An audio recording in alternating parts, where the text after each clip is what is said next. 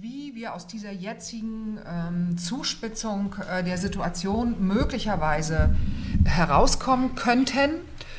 Und ähm, ich werde auch immer wieder gefragt, was denn mein Gefühl sei im Hinblick auf die Vernunft von Wladimir Wladimirovich Putin, ob man damit rechnen könne, dass er souverän, ruhig und gelassen auf die Dinge reagiert und nicht aus Versehen dann mal irgendjemand einen falschen Knopf drückt oder eine falsche Anweisung gibt, äh, die, ähm, also offensichtlich scheint sich auch ganz Europa darauf zu verlassen im Augenblick, ähm, dass das so ist. Denn ich kann mir oder möchte mir nicht vorstellen, äh, dass man hier äh, mit unvernünftigen Reaktionen von der Seite rechnet oder auf sie rechnet, obwohl man den der da als offensichtlich globaler Klassenraudi seit ähm, Jahren dargestellt wird und der immer an allem schuld ist, egal ob er es ist, ob er verantwortlich ist oder nicht, aber der doch ähm, in einer Art dämonisiert wird und dieses ganze Problem der Systemauseinandersetzung, der, der Machtauseinandersetzung zwischen Ost und West, sage ich jetzt mal an der Stelle, es gibt ja weitere äh, große Mächte, ähm, auf eine Person zugespitzt wird. Also für mich ist das ein, ein überraschend scharfer Vorgang. Ich habe damit nicht gerechnet. Ich habe auch nicht damit gerechnet, dass Diplomatie nicht mehr als Brücke und Dialog und Verständigungsmethode dient, sondern dass Diplomatie seit Jahren vollständig ausfällt. Also im Petersburger Dialog muss ich das sagen, die einzige Gruppe, Arbeitsgruppe, die überhaupt nicht funktioniert, ist die Arbeitsgruppe Politik. Dort beschimpft man sich gegenseitig und dann geht man wieder. Ähm, also dass Diplomatie als Mittel ausfällt und wir im Augenblick eine Lawine äh, von falschen Signalen bekommen, eins nach dem anderen, äh, wo niemand sich vorstellen kann, dass man es plötzlich anhalten kann. Also die Frage ist ja, wenn jetzt plötzlich gesagt wird, halt mal stopp bis hier und nicht weiter, was soll denn dann die Methode sein, aus dieser Sackgasse, aus, diesem Auf, aus dieser aufgeheizten Situation wieder rauszukommen. Und wie soll das gehen, dass man die Bevölkerung, die man jahrelang in diese Richtung medial mitgezogen hat, ähm, plötzlich davon überzeugt war, alles nur Spaß, wir sind jetzt wieder nett zueinander. Also die Folgen dieser, ähm, dieser Zuspitzung, die kann ich im Augenblick äh, nur auch unter Fragezeichen stellen. Und deshalb ähm, ist es auch für mich wichtig, soweit dann zu dieser Vorbemerkung, wie wir miteinander diskutieren, wie Sie ihr auch Sachen hinterfragt oder nachfragt. Ähm, ich will auch in dem Sinn vielleicht keinen Vortrag halten, sondern es war eigentlich so konzipiert, als wir noch nicht wussten, in welcher Form sich das jetzt aktuell zuspitzen mhm. würde. Ähm, denn wie gesagt, ich bin schon mindestens zehn Tage unterwegs und ein paar Wochen bereitet man sich ja auch vor. Ähm, war die, dass die Absicht, hauptsächlich hm, Besucherinnen und Besuchern, die auf die deutschen, deutschländischen, sage ich mal, Medien angewiesen sind, ähm, bestimmte Dinge zu erzählen, wie sie möglicherweise sich aus der Sicht russländischer Bewohnerinnen und Bewohner darstellen. Warum immer Putin? Warum wird er immer gewählt? Im Deutschen kann man schön fragen, warum ist er immer an allem schuld? Die Russen gehen inzwischen damit sehr einfach um wie sie das immer machen, mit Selbstironie und, ähm, und eigentlich macht man dann so, es gibt schon wieder schöne Witze, der kürzeste zu dem Thema lautet, Koschka brosila котят, это Putin виноват. Also die Katze hat ihre kleinen Katzenkinder verlassen und daran ist Putin schuld. Nach dieser Methode äh, wird inzwischen so gemacht, ja, und das ist ja auch schlimm.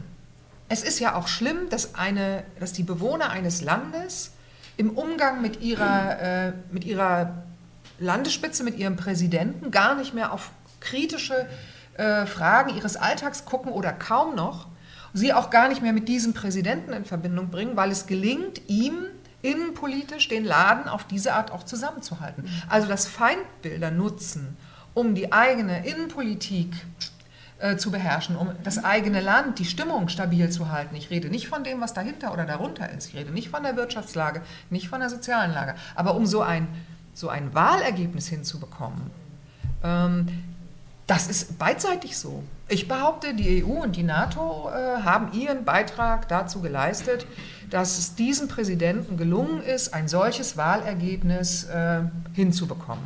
Denn die Bewohner Russlands haben gewählt. Und bei allen Unregelmäßigkeiten, Fragen, äh, Wahlfälschungsversuchen und tatsächlichen ähm, äh, Wahlfälschungen ist im Großen und Ganzen selbst durch unabhängige Beobachter der OSZE das Wahlergebnis grundsätzlich nicht in Frage gestellt worden. Das heißt, wir können davon ausgehen, es haben so viele Menschen äh, ihren Präsidenten im Amt bestätigt. Und sie haben dafür ihre Gründe.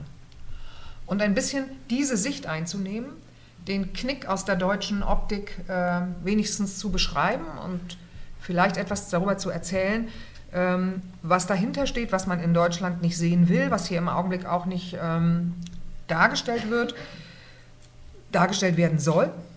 Ähm, die, die, Emotionen, mit denen äh, hantiert wird, ähm, die Bilder, die erzeugt werden, ähm, das war eigentlich der Sinn dieser, dieser Veranstaltungsreihe, ja, die die Luxemburg Stiftung in mehreren Ländern gemacht hat. Und nun wird es nun ändert es sich an vielen Stellen. Ähm, ich habe heute hier die Schwierigkeit, dass ich weiß, dass hier Fachleute zu Russland im Raum sind, die das, die Vorträge alle selber halten können. Also wenn ich irgendwie Unsinn erzähle, dann ähm, reden wir da nachher drüber. Ich bin auch gespannt auf eure und ihre Repliken.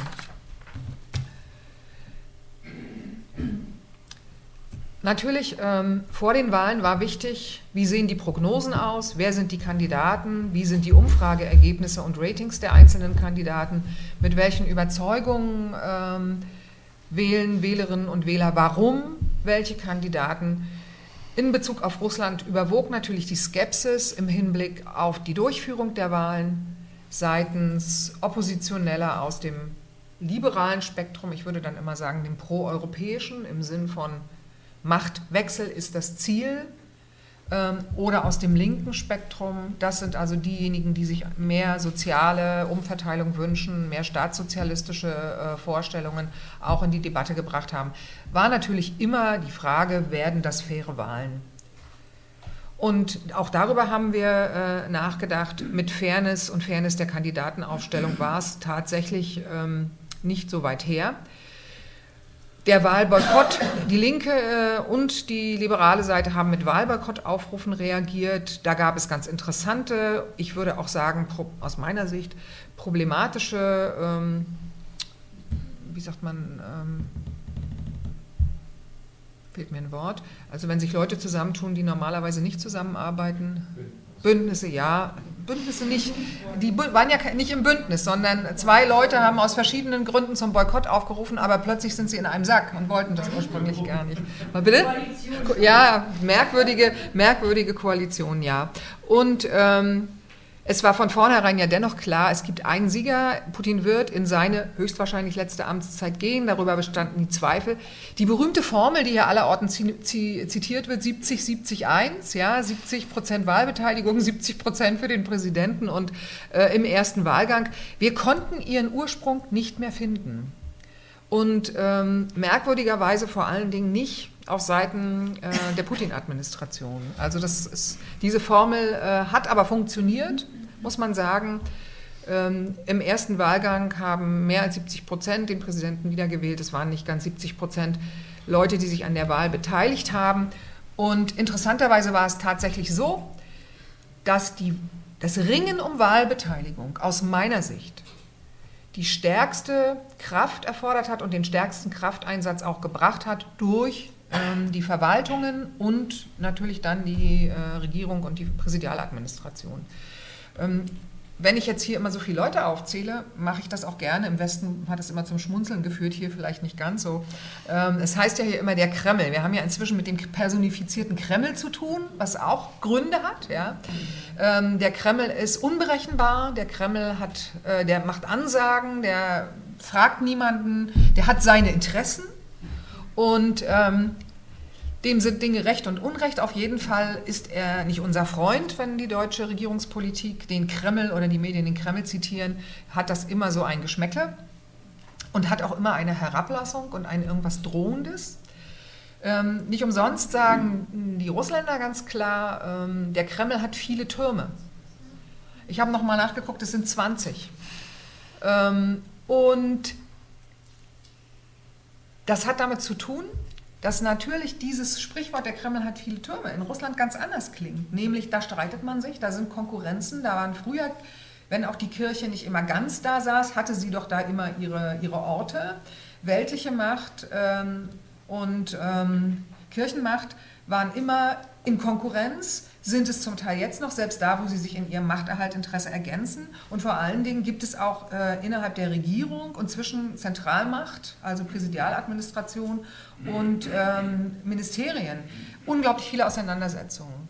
Und die These ist, glaube ich, auch nicht weit hergeholt, wenn man sagt, die Tatsache, dass der Zentralstaat und die Zentralmacht durch den Präsidenten in den letzten Jahren so enorm verstärkt wurden, ähm, hat, ist kein, äh, kein Zeichen für besondere Stärke Putins, sondern war ein Zeichen auch für Bewegungen unterhalb äh, der Decke, für Kräftemessen und Auseinandersetzungen und auch ein Zeichen für die Angst, dass bei den Auseinandersetzungen zwischen einzelnen Interessengruppen in den Ministerien, in der Regierung also und Oligarchengruppen, die natürlich in den Regionen ihre Einflüsse haben. Äh, die Gouverneure werden ernannt, Oberbürgermeister werden gewählt, aber es sind ja nicht alle von Putins Gnaden auch gewählt worden. Es gab ja ernste Auseinandersetzungen und es war immer die Angst, es kann an irgendeiner Stelle eine relevante Protestbewegung ähm, wieder erstehen, so wie auf den Balotnaja Plätzen, auf dem Balotnaja Platz und im ganzen Land nach, nach 2011, 12, also nach dieser Wahl in dem ersten Halbjahr 2012. Die Angst vor Unruhen und vor einem äh, einer, einer Veränderung, einer Destabilisierung, würde ich sagen, der politischen Lage und des Landes, ähnlich wie es in der Ukraine nach dem Maidan war. Und die Ukraine gilt ja da als abschreckendes Beispiel, sowohl für die Bewohnerinnen und Bewohner als auch natürlich für die, für die Macht, wie es heißt in Russland, Vlast. Ja. Ähm, das war, damit reagierte man mit mehr Zentralmacht, mit mehr Druck, mit mehr Kontrolle und ähm, ich denke, das ist eben eher ein Zeichen und zeigt hin auf, auf, auf reale Probleme, die es gibt in der Wirtschaft, in der Wirtschaftsentwicklung, in der sozialen Situation. Und äh, diese diese ähm, Auseinandersetzungen haben sich dann auch äh, bei der Aufstellung der Kandidatinnen und Kandidaten natürlich deutlich gezeigt. Aber ähm, es gab und gibt wie immer Überraschungen. Wir haben hier ähm, die uns zu dem Zeitpunkt, das war unmittelbar nach der Wahl, zugängliche ähm, Statistik von Rostat rausgesucht. Die Zentrale Wahlkommission hat ähm, veröffentlicht am nächsten Morgen nach de facto Auszählung aller Stimmen, wie das Ergebnis aussah. Das ist relativ eindeutig. Und äh, wir sehen hier alle Kandidaten nochmal ähm, auf, einen, auf, auf einer Linie. Ähm, es sind die Zugelassenen, und dann sage ich vielleicht den einen Satz zu Alexei Nawalny, weil es hier immer heißt, äh, wenn der angetreten wäre, wenn man ihn an, hätte antreten lassen, wäre Putin real in Schwierigkeiten gekommen. Ich sehe das nicht so.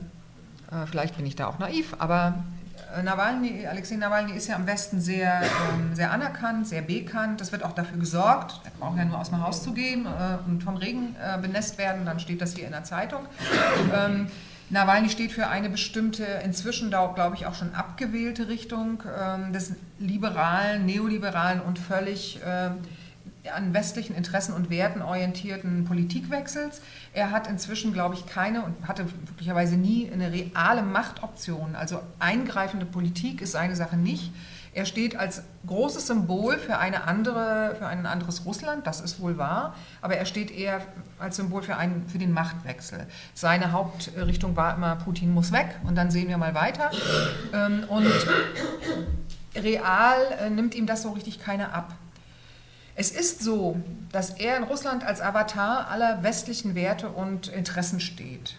Und das wird auch, das, dafür ist er auch bekannt. Aber er hat sich losgelöst von den breiten Protesten, die auf dem Balotnaja Platz äh, 2011-12 waren, weil die eine Hälfte dieser Proteste kam ja auch aus der linken Seite. Das waren ja nicht nur Leute, ähm, die Nawalny-Anhänger waren, dazu gehörten auch andere Kräfte und die sind inzwischen entweder von ihm auch weg, beziehungsweise es ist ihm nicht gelungen, ihm nicht und auch nicht den Führern, beispielsweise ähm, hier von Jabloka, äh, Jewlinski, ähm, der in diese Richtung politisch geht. Wir haben die, die oppositionellen Parteien de facto ähm, ja auch aus der Duma herausgebeamt. Es ist ihnen nicht gelungen, ein, ein politisches Bündnis, ein handlungsfähiges Bündnis verschiedener Organisationen und Parteien zu gründen, sondern die Zersplitterung auch auf der liberalen und nationalliberalen Seite ist größer geworden und dadurch sieht man auch ähm, bei diesen 1%-Ergebnissen sowohl für die Partei Jablokor, für die Partei des Wachstums, eine völlig neoliberale Partei, hier Boris Titov, ich gehe jetzt mal vom Bild von links nach rechts, ähm, dass die Alternative nicht wählbar war, offensichtlich für die Bewohner Russlands, ähm, auch nicht symbolisch. Maxim Sur äh, Suraikin kommt aus einer Splitterpartei Kommunisten Russlands, ich bin da immer sehr erstaunt, ähm, wie so junge Leute ja auch ähm, völlig unkritisch in Bezug auf die stalinistische Vergangenheit und die politische Verantwortung ähm, in der, der Sowjetunion und in der Sowjetunion äh, heute eine sehr ideologische und, und plakative Politik vertreten können. Es ist ähm, auch, es hat auch keine entsprechende Resonanz gefunden. Interessant wäre noch Xenia Sabchak, ein, eine wirklich russlandweit bekannte äh, Medienfrau. Äh, sie ist Moderatorin, sie hatte Sendungen, sie ist wirklich berühmt. Ähm, und ein Glamour Girl sozusagen aus der High Society. Ihr Vater ähm, Sabchak ist der ehemalige Oberbürgermeister von Petersburg und der politische Ziehvater von Putin. Wie das so ist, wer sich mal sehr nahe war, der ist offensichtlich dann auch zu großer Feindschaft in der Lage. Ähm, also äh, Xenia Sabchak ähm, tritt an als einzige Frau und Kandidatin, wie sie sagt, gegen alle. Und ähm, es gibt jetzt ähm, aus, der, aus dieser Organisation Grajdanska Initiative, also Bürgerinitiative, die als ihre Wahlplattform äh, gegründet worden ist, äh, die Absicht, ähm, eine neue Partei zu gründen, eine liberale, vielleicht auch liberal-demokratische, tatsächlich demokratischer zumindest als die liberal-demokratische von Jirinowski, wenn wir jetzt mal über Putin hinwegspringen, äh, auf jeden Fall. Ähm, aber mir ist auch nicht ganz klar, in welches Spektrum sie da äh, reinzielt und welche Hoffnungen sie sich macht. Vielleicht geht das in Richtung der nächsten Duma-Wahl, der Zeit nach Putin. Ähm, ich denke, das ist so eine Frage, ob das liberal-demokratische, in unserem Sinne europäisch orientierte ähm, politische Spektrum auch auf einen entsprechenden Zuspruch treffen wird in Russland in den nächsten Jahren. Das ist im Augenblick nicht zu sehen, aber es ist ja eine Option. Äh, Jirinowski ist zum sechsten Mal angetreten als Präsidentschaftskandidat, dass er bisher nie relevante Erfolge verzeichnen konnte, liegt sicherlich nicht nur an seiner Art, immer unter der Gürtellinie aufzutreten, zu argumentieren, Menschen zu beschimpfen und ähm, wirklich in die tiefsten, auch nationalistischen äh, Kisten zu greifen. Er redet nicht nur so, er denkt auch so. Und ähm, aus diesem Grund, da er ja auch als ähm, sehr ja, doch, er ist nicht nur bekannt, ähm, er ist präsent, auch in den Medien in Russland. Äh, wahrgenommen wird durch die Leute, sagt man nicht ganz umsonst, die relevante und wahrgenommene Oppositionskraft innerhalb des Parlaments, soweit man da überhaupt von Opposition reden kann, ist eher die nationalistische, die nationalkonservative, ähm, die, die auf Konfrontation setzt. Und es ist nicht selten, dass der Präsident Putin äh, beschimpft wird, wenn er souverän, würde ich manchmal sagen, ironisch, bedächtig manchmal auf Provokationen aus dem Westen oder auch auf politische Ereignisse reagiert, dass nach Tagen dieser relativen Ruhe und Souveränität dann eher der Druck von rechts kommt. Die sagen, man muss jetzt mal ein Machtwort sprechen, das können wir uns nicht bieten lassen, Russland darf nicht beleidigt werden. Also der Druck auf die Tonlage, auf die Kultur des Umgangs kommt hier eher von rechts und eher von den ganz nationalistischen Kräften, die hier auf eine Konfrontation setzen. Und das ist, ähm, finde ich, auch beunruhigend. Beide, die hier Putin einrahmen, Zhirinovsky und Sabchak, haben bei den Negativratings, die in Russland immer abgefragt werden, wen würden sie auf gar keinen Fall zum Präsidenten wählen? Ähm, die beiden haben die schlechtesten oder die besten Negativ-Ratings, ja, die schlechtesten Ratings. Ähm, beide über, ähm, über 70 Prozent und Sabchak äh, führt an und Jirinowski kommt gleich danach. Also die beiden waren in ihrer, in ihrer Art ähm, offensichtlich eher abstoßend. In ihrer Art. Denn bekannt sind sie beide landesweit und vielleicht auch deshalb diese, Re diese Reflexe. Ja. Ähm, Baburin auf der hier ganz linken Seite ähm, ist auch aus einem national, nationalistisch-konservativen ähm, Bündnis, Narodny also Volksbündnis, Volksbund vielleicht, ähm, und ist auch ähm, nicht relevant äh, in Erscheinung getreten. Alle außer Putin haben sich täglich in Talkshows getummelt. Man musste morgens und abends anschalten, wenn man wissen wollte, wie sich die ähm, Gruppe wieder beschimpft hat. Ähm, es ist tatsächlich nicht sehr anziehend gewesen. Eine, eine super Taktik, finde ich, wenn man überlegt, wer ähm, die Leute waren, die den, den, Wahlkampf, die Wahlkampagne, die nur vier bis sechs Wochen überhaupt ging, ähm, gedesignt haben. Der Präsident war und ist der Präsident. Er ist allein aufgetreten vor großen Menschenmassen im Fernsehen, souverän mit langen Auftritten in, in Stadien, in Fußballstadien, die erfüllte unter jubelnden Massen. Und er war unangefochten, souverän, schön anzusehen und man konnte ihm zuhören. Alle anderen äh, haben eine streitende, keifende äh, Gruppe im Fernsehen dargestellt, die die Leute nicht wirklich interessant fanden. Und ähm, allein dieses Design zeigt natürlich auch auf die Macht des Fernsehens, solche Dinge dann zu gestalten. Insofern kann man von, fairen, äh, von einem fairen Wahlkampf nicht reden. Die Macht des Fernsehens war trotzdem nicht allumfassend und jetzt komme ich vielleicht auf, den, auf die einzige ähm, Überraschung ähm, dieses Wahlkampfes. Pavel Grudinin. Ähm, Überraschung deshalb, weil in der großen Öffentlichkeit man diesen Namen in der breiten Öffentlichkeit in Russland diesen Namen eigentlich vor der Präsidentschaftswahl nicht kannte. Ähm, er ist nicht Mitglied der Kommunistischen Partei, ist im letzten Herbst bei sogenannten Primaries, da haben die Linken auch wie andere Parteien oder Bewegungen über das Internet und auf anderem Weg ähm, ihre Lieblingskandidaten Namen ins Spiel gebracht, wer könnte denn Präsidentschaftskandidat werden. Und die eigentliche Überraschung war vielleicht nicht, dass Grodinin in, bei der Befragung oder der Beteiligung von 15.000 ähm, Leuten äh, als Sieger hervorging, dieses Primaries, dieser Primaries, dieser Befragung praktisch im Internet oder Abstimmung, sondern dass dann die Kommunistische Partei Russlands ihn auf so ihrem Parteitag, auf ihrem ordentlichen Parteitag im Dezember als Parteilosen zu ihrem Kandidaten bei den Präsidentschaftswahlen machte. Das besagt auch zwei Dinge. Erstens, Suganov hat abgewinkt, sich nicht nochmal in äh, diesen Kampf begeben, aus dem er ohnehin, das war klar, nicht als Sieger hervorgehen konnte. Er hat ja auch in den letzten ähm, Jahrzehnten einiges einstecken müssen, aber er ist auch kein Mann der Zukunft mehr. Das war klar, dass er für die Partei nichts mehr holen kann. Er hat sozusagen jemand anders die Kastanien aus dem Feuer holen lassen und gedacht, wenn schon einer verliert, dann soll das nicht ich sein. Aber das andere Signal ist natürlich auch, dass innerhalb der äh, KPRF es Debatten gibt, es Veränderungswünsche gibt, dass junge Politiker, auch regionale, also in Moskau gibt es eine relativ, eine relativ fitte Stadtfraktion, ähm, anderswo auch gibt es Leute, die schon in Richtung Erneuerung drängen, äh, die auch mehr äh, sich öffnen wollen, die unideologisch herangehen, die auf der Suche sind, ähm, auch mit der Zivilgesellschaft Dinge zusammenzumachen. Ähm, insbesondere auch die Frauen äh, gehören dazu.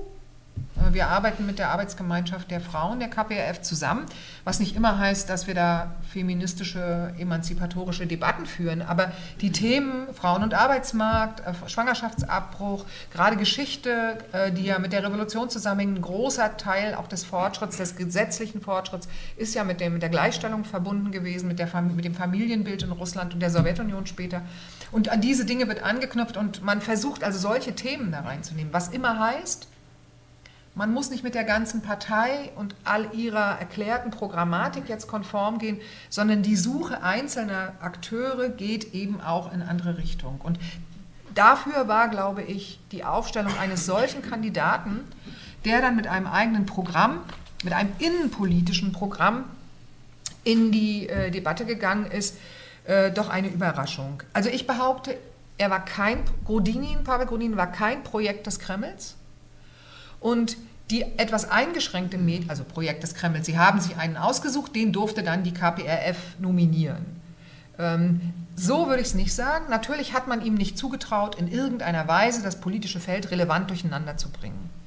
Das war ein leichter Irrtum.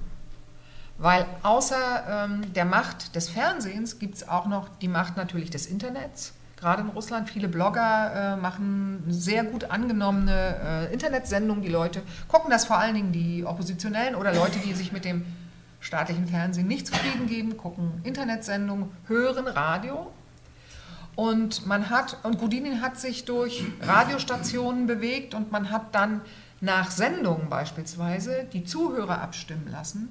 Und bei solchen Abstimmungen und auch in Regionen, Kaliningrad, ähm, Sibirien, Novosibirsk sowieso, ähm, kam dann plötzlich Umfrageergebnis von bis zu 30 Prozent für äh, Grudinin zustande, auch um die in der Höhe für, für äh, Putin. Viele, die gesagt haben, sie wissen noch nicht, wen sie wählen. Aber die, allein diese Ausschläge an verschiedenen Stellen haben dazu geführt, dass offensichtlich doch bei den Umfragenergebnissen über 10 Prozent für Grudinin äh, in ganz Russland ähm, die Kreml-Administration unruhig wurde und das Negativ-Rating, von dem man bis heute nicht weiß, was wirklich letztendlich stimmt. Der Hauptvorwurf lautet, der hat ganz viele Konten im Ausland nicht angegeben, insbesondere in der Schweiz.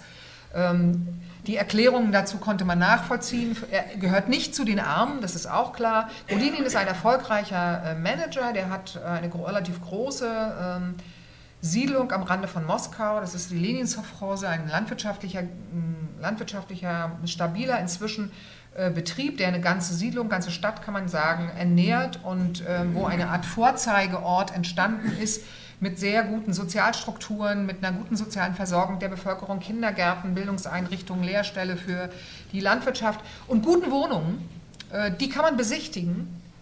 Und diese Tatsache, dass also der Ökonom und Manager etwas Reales geschaffen hat, also der redet nicht nur, sondern er hat was Reales geschaffen.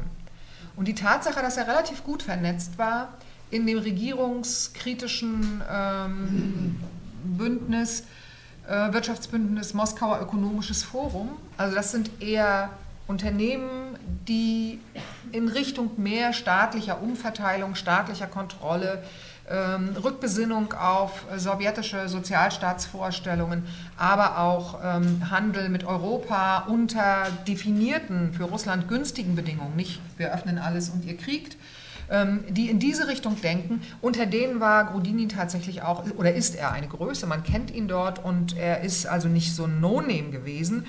Und äh, er gehört aber nicht zum Inner Circle der Macht, er gehört nicht zu denen, die man land, landesweit ähm, als ähm, Eliten und, und Oligarchen eventuell sogar bezeichnet.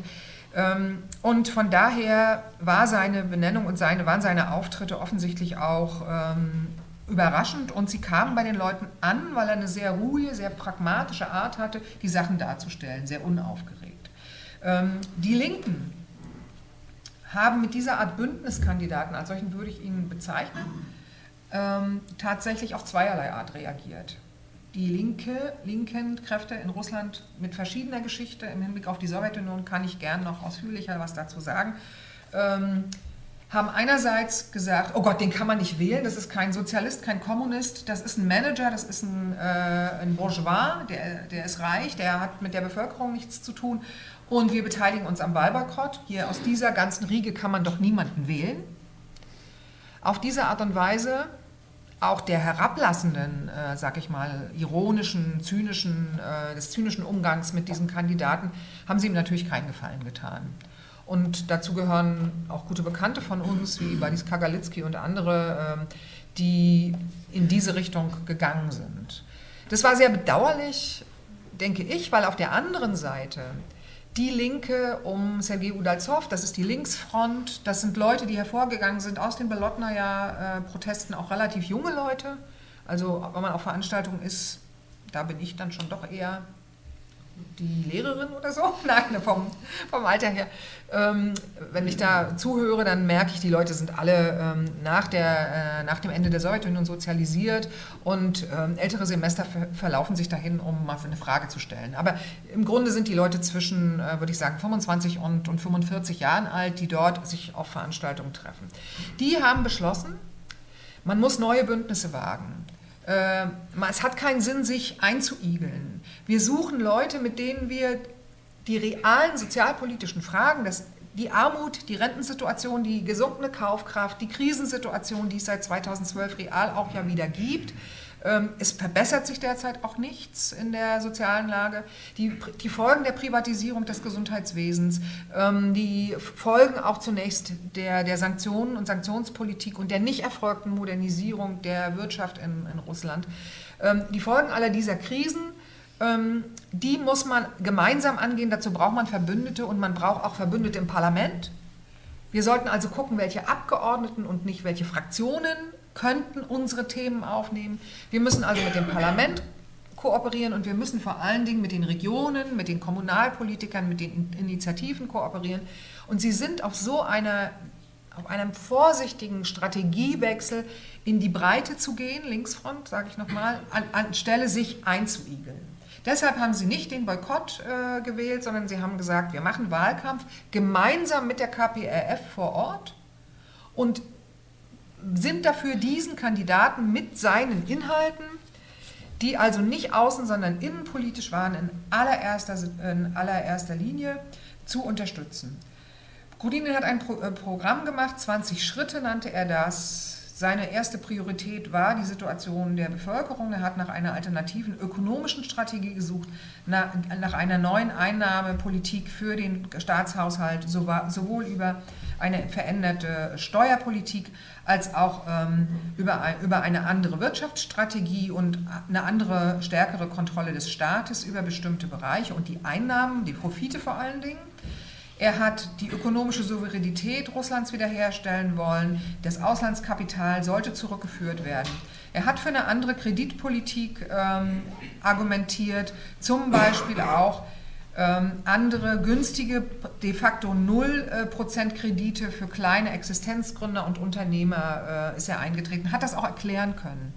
Man hat in Russland äh, eine bessere Politik für KMU gemacht, aber das, was man erleichtert hat, man hat sozusagen etwas freigegeben, Handlungsspielräume freigegeben, entbürokratisiert, aber das hat nicht gereicht und gerade die Frage von, von Kapital äh, war immer eine für kleine und mittlere oder kleine Unternehmer, vor allen Dingen in den Regionen des Landes, die ja arm sind und die auf solche Privatinitiativen in erster Linie angewiesen sind. Ähm, das hat nicht ausgereicht. Eine andere Industriepolitik, eine andere Landwirtschaftspolitik, vor allen Dingen eine ökologische und mit Qualitätsstandards, das was früher GOST war, also die, die Standards für die, äh, für die Produktion. Die Qualität der Nahrungsgüter in den letzten Jahren war ein großes Problem. Fälschungen, äh, Vermischungen, also unsaubere Nahrungsmittel. Da ist man vorangekommen, ganz klar. Das, das ist auch thematisiert worden, gab es auch viel Protest aus der Bevölkerung. Aber es ist ein Problem nach wie vor. Ähm, die Frage der, ähm, für ihn war ein wichtiger Punkt, die Versorgung mit Infrastruktur, insbesondere in den ländlichen Regionen, in den metropolenfernen Regionen bis hinein nach Sibirien. Er hatte eine Vorstellung darüber, dass zum Beispiel die Gasversorgung, Energieversorgung und Bildungsschulen in Dörfern, die weit weg liegen, umsonst sein sollten. Also Leute, die solche ähm, Siedlungspunkte am Leben erhalten und dort weiterleben, ihre Kinder großziehen sollten, real entlastet werden, zumal da auch die Einnahmen viel geringer sind oder die Einkommen natürlich. Ne? Also er hat da eine Verbindung hergestellt, neue äh, Strukturen, neue Standards für die Regionen.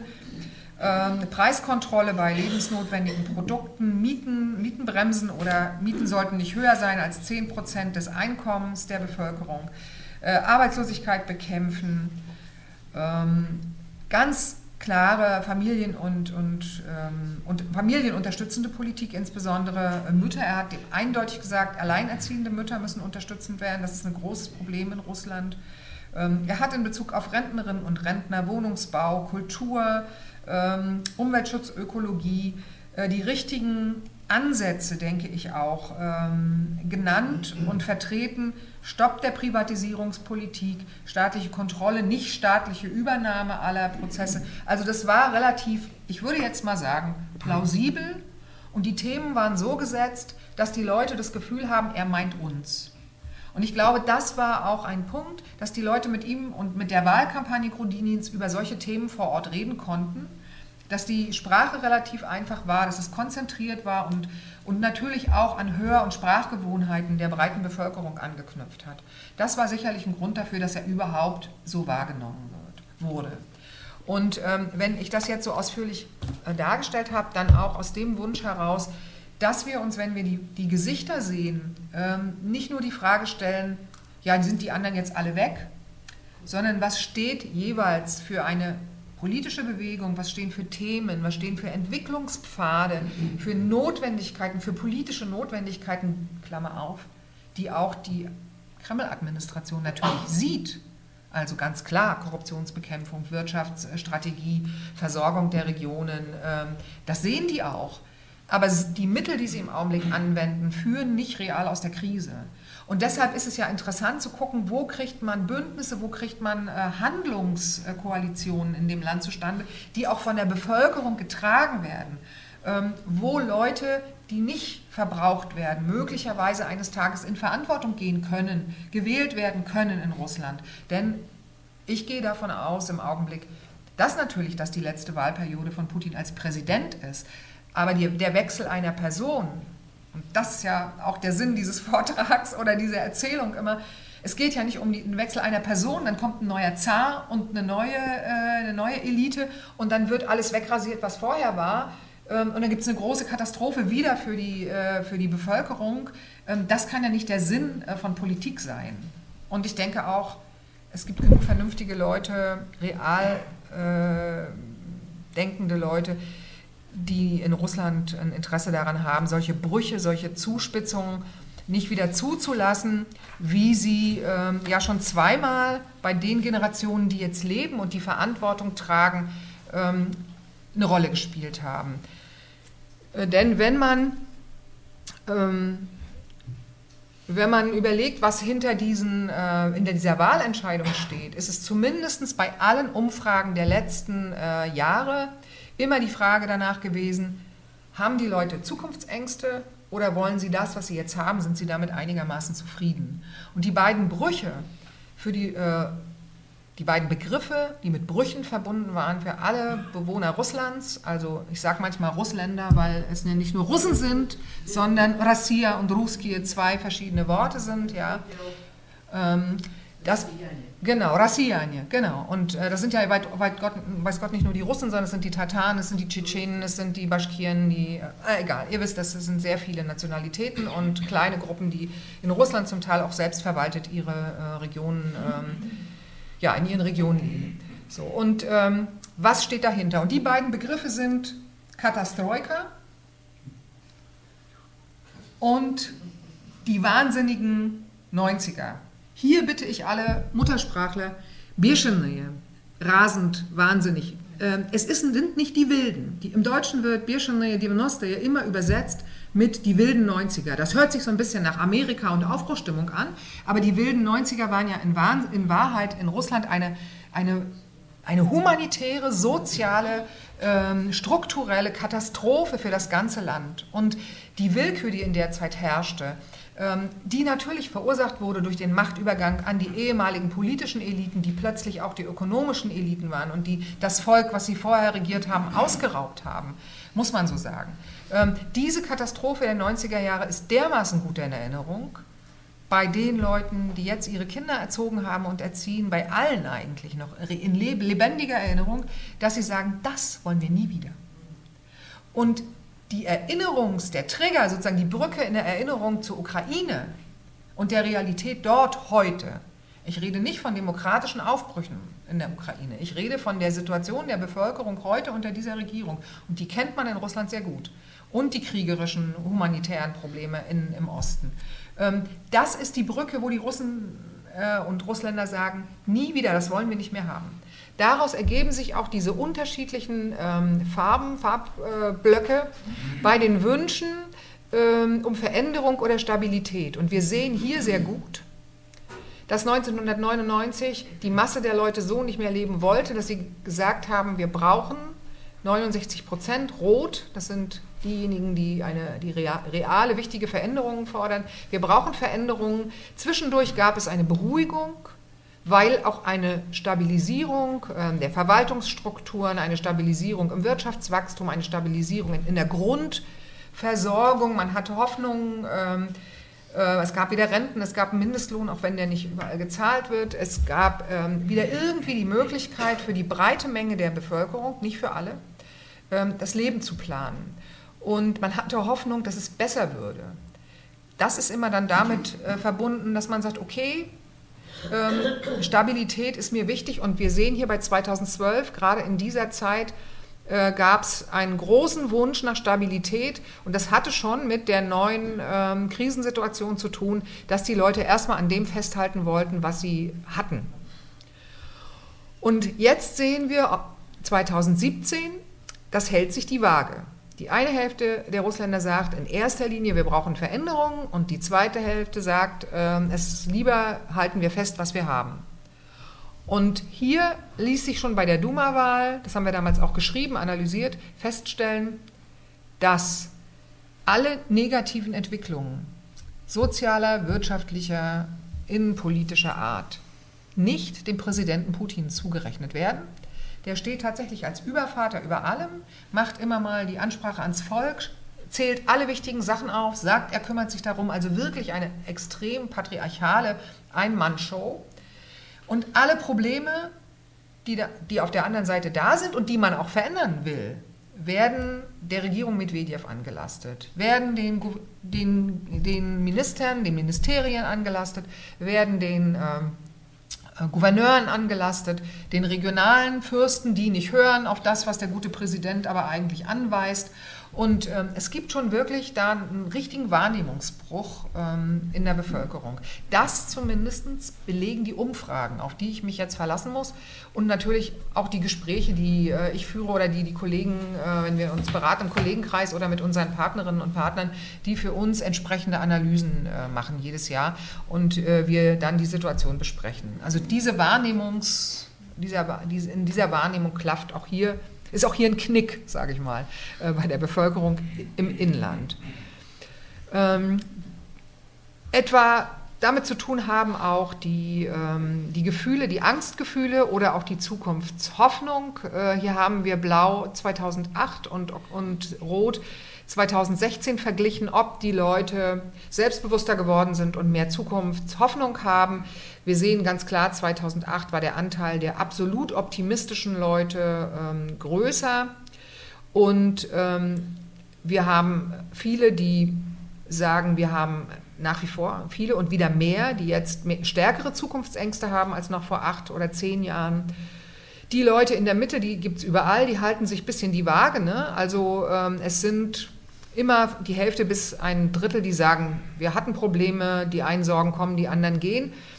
Ähm, das ist, glaube ich, auch in allen Gesellschaften ähnlich. Ähm, dass sich gar nichts geändert hätte, sagen wenige, 14 Prozent oder 18 Prozent in, in, vor zwei Jahren. Und einige haben auch gar nicht geantwortet auf die Frage, wie sie sich denn fühlen und ob sich ihr Leben geändert hat oder ob sie sich besser fühlen oder mehr Ängste haben.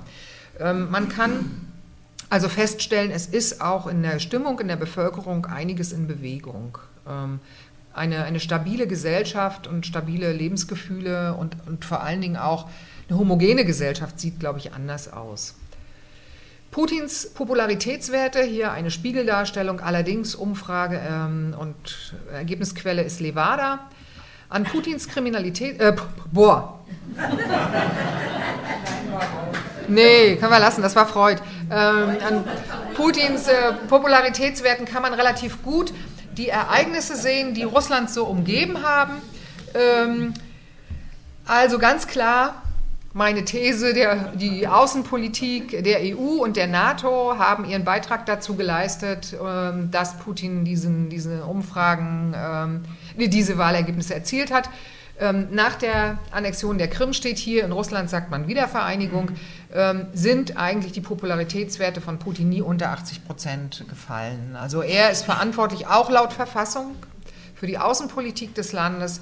Man sagt, erstens, er hat, zwei, er hat Russland aus der Krise geführt, er hat uns wieder in, wir leben wieder in einem Land, das respektiert wird in der Welt. Äh, wir liegen nicht mehr auf den Knien der neue Zar Jelzin hat das Land blamiert mit dem, der sozusagen alles gemacht hat, was Europa wollte und merkwürdigerweise in Europa auch irgendwie nicht so richtig kritisiert wird aus heutiger Sicht. Ne? Ähm, der äh, ist, ist völlig abgeschrieben und mit dem möchte man nichts zu tun haben mehr, mit, des, mit der, dessen, also er hat keine Anhänger. Und äh, Putin im Gegensatz dazu hat dem Land wieder zu, an, äh, zur Anerkennung geholfen. Er hat die Armee wieder in Ordnung gebracht. Er hat diese maximale Kriminalität, dieses Ausrauben durch, ähm, durch die großen, ähm, wie heißen sie? Danke, Oligarchen äh, ge, äh, gebremst. Er hat wenigstens dafür gesorgt, dass die Oligarchen äh, aus, aus der direkten Politik rausgedrängt wurden, was ganz wesentlich für bestimmte äh, Veränderungen verantwortlich ist. Natürlich, und das sage ich jetzt mit großer, ja auch mit Schmerz, ähm, weil ich auch manchmal gefragt werde, ich habe in der Sowjetunion gelebt und wir alle hatten immer dieses, diese ambivalenten Lebensgefühle, die wir früher hatten. Wir haben heute wieder welche. Niemals lebt man nicht ambivalent in einem Staat. Ähm, Staat und Gesellschaft stehen sich immer kritisch gegenüber, aber es gibt tatsächlich, glaube ich, in, äh, in dem Russland von heute keine Dinge, an die, wo ich sagen würde, das sind die positiven Spuren ähm, der Sowjetunion. Die findet man nicht mehr. Das ist ein wildes kapitalistisches Land, das äh, auf Kosten seiner Bewohner und vieler Migranten lebt. Äh, die Ausbeutung ist enorm, auch die sichtbare Armut ist nach wie vor enorm. Die, ähm, die stadtfernen Regionen äh, leben auf einem Niveau, häufig zufrieden übrigens und, und sehr gut gelaunt, wenn man, wenn man ihnen glauben will. Ja? Also die Leute sind unfassbar stark und, und jammern da auch nicht viel. Das ist in Moskau, begegnet mir das e-, eher, dass gemeckert wird, äh, als wenn ich in Ulan-Ude oder in ähm, Ufa bin beispielsweise und den Regionen. Ja? Ähm, also die Leute sind stark, aber... Ähm, es ist ein schwieriges Land. Dennoch sagt man, dass Putin es geschafft hat, eine bestimmte Stabilität wiederherzustellen. Und insbesondere natürlich die Leute, die in diesem System im Staatsdienst sind, die, die einigermaßen sicher und gut bezahlt werden äh, oder akzeptabel bezahlt werden im Vergleich zu allen anderen, ähm, die werden natürlich auch ihre Stimme und ihre Kraft zur Erhaltung dieses politischen Systems äh, weitergeben. Ja. Wenn man trotzdem davon reden kann, dass äh, in einem Maße die sprichwörtliche russische Wärme äh, oder ja, die, die Wärme Russlands ähm, und die Schönheit und das, die Menschlichkeit, die Gastfreundschaft einem entgegenkommen, so gilt das für den gesamten außerpolitischen Bereich immer. Also nach wie vor findet man äh, diese Kultur, auch des mitmenschlichen Umgangs, aber die meisten wollen bitte mit der Politik nichts zu tun haben. Politik ist dreckig, da mischt man sich nicht ein, äh, das nimmt man zur Kenntnis, ähm, damit möchte man nicht wirklich Berührung haben. Ähm, es, es gibt ein sehr lebendiges, kulturell hochwertiges Nischenleben, ähm, das merken wir auch mit unseren Partnerorganisationen immer, wenn man mal eine politische Wendung reinbringt in eine große, interessante kulturpolitische Konferenz, ähm, sagen dann immer alle, ja, aber mit Politik wollen wir nichts zu tun haben. Also wir haben 300 Frauen gebildet und drei Tage hintereinander bei den interessantesten äh, Kunstkonferenzen, also ja, das Weibliche in der Kunst und äh, die Darstellung im Patriarchat und so weiter. Ich habe so viel gelernt, aber die Frage, trotz der, äh, der ganzen problematischen Lebenslagen der Frauen, ähm, der Gewalt in den Familien, der Gewalt in der Gesellschaft, der äh, Frage nach Abtreibung, drohendem Abtreibungsverbot, was immer irgendwie auch über dem Land hängt, weil die Kirche da sehr äh, viel rudert. Ähm, bei der Frage, sagt mal, wenn wir hier alle 300 nächstes Jahr mal versuchen, landesweit über Internet und so zu Aktionen aufzurufen und sowas wie Frauenstreik machen, ist ja ein Feiertag, wir müssen ja nicht mal Urlaub nehmen. Äh, wenn ihr auf Konferenzen sitzt, können wir doch auch mal auf die Straße gehen. Wie wäre es denn? Ihr, ihr macht Kunstaktionen vor Ort. Da kam ich mir ein bisschen vor wie vom anderen Stern, als ich das einfach nur so nachgefragt habe. Ich habe es ja auch so gesagt, da kommt hier so eine komische Deutsche und ähm, will euch hier so eine außerplanetarischen Vorschläge machen. Ähm, dann sagen sie, ach nee, das machen wir mal nicht, äh, weil wir würden uns schon dabei, dabei zerstreiten, welches Motto wir dann nehmen. Jeder will was anderes. Nö, wir kommen da nicht überein. Wir wollen auch nichts organisieren. Das ist, liegt uns nicht so. Wir machen das jetzt mal nicht. Also eine hochkritische, analytisch wahnsinnig interessante äh, Veranstaltung endet an der Stelle in der Zurücknahme des, eines politischen Anspruchs per se. Und ich glaube nicht, dass das nur ein Ausdruck dafür war, dass man sich des, die, den Erfolg nicht vorstellen konnte. Es war auch keine Angst. Die gehen einzeln mit ihren Gruppen in die Öffentlichkeit, die machen Kunstausstellungen, die, das, das, ist möglich auch. Ne? Das ist ja genau diese, diese Sache. Sie können sich verwirklichen, sie machen ihre, äh, ihre Theaterstücke, wir machen Veranstaltungen. In, in Petersburg ist jedes Mal am 1. Mai eine richtige harte Demo, wo die Frauen, die die, die mittragen, die Antifaschistinnen und die Feministinnen. Und trotzdem sagt man, nee, Politik machen wir nicht das ist auch so eine, eine Sache, die damit zu tun hat, dass man es den großen und kleinen Männern überlässt, ähm, das Land in Ordnung zu halten und die Rahmenbedingungen wenigstens so zu belassen, wie sie jetzt gerade sind, ähm, weil man damit ganz gut klarkommt. Ähm, weitere Sachen gern hinterher und jetzt kommt das PS. Ähm, ich weiß, übrigens, ich sage dazu gleich, ähm, mir ist geraten worden, es im Osten nicht zu zeigen. Im Westen hat es wunderbar funktioniert. Wir haben einige Bilder ausgesucht. Ähm, nicht nur inspiriert durch dieses Titelblatt von Argumente in Facte, also einer weit, weitreichenden offiziellen Zeitung, also die erscheint immer noch und mit großer Auflage im ganzen Land. Äh, ähm, ich bin in Düsseldorf gelandet und habe diese Zeitung gesehen in den Auslagen, dachte, die nimmst du jetzt mal mit, weil passt zum Thema. Dafür wird keiner verhaftet. Das ist auch jetzt nicht bösartig gemeint, sondern selbstironisch, witzig, so ein bisschen, naja, Männer, ja, Macht, klar. Also es, es ist möglich, alle Emotionen da reinzulegen. Ähm, und unten drunter steht, ja, natürlich, ich vermute es ganz stark. Also wir haben Stunden recherchiert. Äh, aussagekräftig ist Albrecht Maurer zu dem Thema. Der hat das zu seinem Hobby gemacht, diese Putin-Fotos zu suchen. Aber er hat auch andere gefunden. Äh, an der Stelle darf ich mich dann dafür bedanken, für diese interessante Zusammenarbeit. Nein, aber darunter steht ähm, Volkskunst aus dem Internet. Das ist die Quelle. Volkskunst auf dem Internet. Äh, warum das für den Westen wichtig war, weil wirklich tatsächlich natürlich die Erinnerungen, die positiven Erinnerungen, auch die, ähm, die Assoziationen mit Macht und Bildern und Völkerfreundschaften oder der Überwindung von Erbfeindschaften, ich darf das böse Wort mal sagen, äh, dort eine ganz andere, äh, ganz andere Richtung genommen hat. Und das mal zu vergleichen, was wir sehen, wenn wir ein Bild sehen, was wir empfinden, was wir daraus machen, ähm, das war interessant. Und deshalb also als PS ähm, äh, ein paar Bilder. Das war also das erste Machtbild, die Macht und ihre Bilder. Und dann haben wir hier zwei Präsidenten. Der eine ein demokratisch gewählter, wieder zu neuem Ruhm gekommen. Äh, ich vermute, dass Sarkozy, als er dieses Bild machen ließ und es veröffentlicht wurde, nicht einem Paparazzi zu, äh, zur, zum Opfer gefallen ist. Ich kann mich nicht erinnern, dass im Verhältnis zu nackten Oberkörpern nicht-russischer Präsidenten dermaßen äh, herablassend, böse und ironisch, zynisch in Deutschland äh, argumentiert wurde. Und das ist auch nicht durch den Spiegel, um mal jetzt eine, äh, nur, nur symbolisch jemanden zu nennen, dermaßen äh, permanent benutzt worden. Also die Frage der, der männlichen Macht in dieser nackten Darstellung. Wir haben gedacht, dann mögen es die Insignien der Macht sein. Ja, das viele Gold, die glänzenden Symbole der Vergangenheit, der Militarismus. Der kleine Präsident kommt durch die großen goldenen Flügeltüren des Kremlpalastes. Was für ein Bild, was für eine Anmaßung. Entschuldigung, die Anmaßung ist in anderen Kulturen im Zusammenhang mit anderen Mächtigen genauso. Liebe Leute, warum sieht man in deutschen Medien nur nach Osten und warum sieht man nicht in der gleichen Art nach Westen und warum empfindet man nicht dasselbe? Das war unsere Frage, die ich dann einfach im Raum stehen lassen möchte.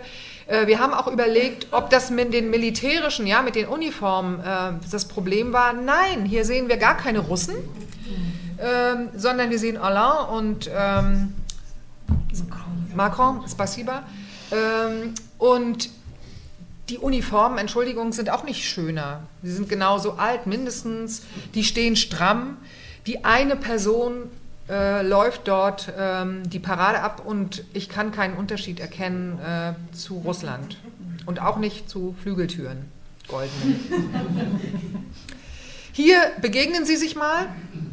Wir sehen, dass die Männer ähm, gleich groß sind. Merkwürdigerweise ist die Größe von Macron noch nicht thematisiert worden. Ähm, wir haben auch wieder schöne Soldaten, die angetreten sind, ähm, rote Teppiche, deren Geschichte blutig sein soll. Also insofern, ich möchte da nicht drüber laufen. Wir äh, sehen diese Bilder und wir sehen, wie mit Emotionen, mit Bildern manipuliert wird. Das ist eigentlich ähm, das PS gewesen und äh, führt uns weiter äh, in die aktuellen Fragestellungen. Diese Straßenszene vom vor dem 8. März können wir vielleicht stehen lassen, wenn sie euch gefällt. Die Leute leben ihr Leben und die Politik sitzt fest im Sattel.